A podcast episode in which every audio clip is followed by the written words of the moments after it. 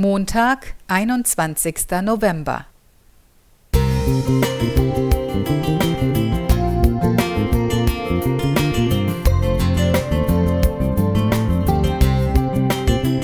Ein kleiner Lichtblick für den Tag.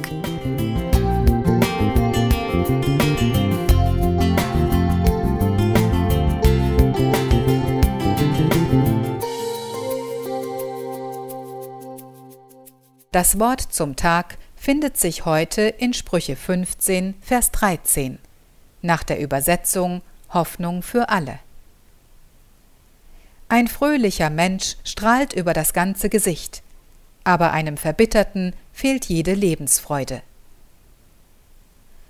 Vor kurzem las ich in einem Artikel, dass im Jahr 2016 in Boston, USA, das außergewöhnliche Kunstprojekt Raining Poetry regnende Poesie ins Leben gerufen wurde. Daran beteiligt sind mehrere Künstler, Kunststudenten, die Stadt Boston und die gemeinnützige Organisation Mass Poetry. Mit Hilfe eines biologisch abbaubaren, wasserabweisenden Sprays werden an verschiedenen Stellen der Stadt Gedichte auf Gehsteige gesprüht. Das Besondere an dem Spray ist, dass es bei Trockenheit unsichtbar ist, bei Regen jedoch sichtbar wird.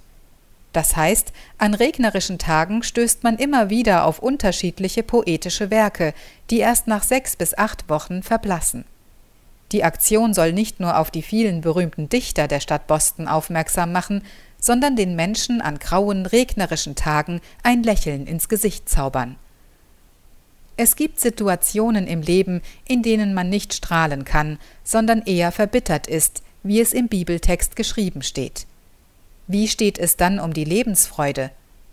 Wenn es schwierig wird, rufe ich mir gerne schöne Erlebnisse ins Gedächtnis und bin dankbar dafür, dass ich auf viele gute Erfahrungen zurückgreifen kann. Auch in der Natur oder im Gebet finde ich Ermutigung und Trost. Doch wie gehe ich mit verbitterten oder traurigen Mitmenschen um? Wie kann ich ihnen ein solches Strahlen ins Gesicht zaubern, wie es die Künstler des Kunstprojekts tun?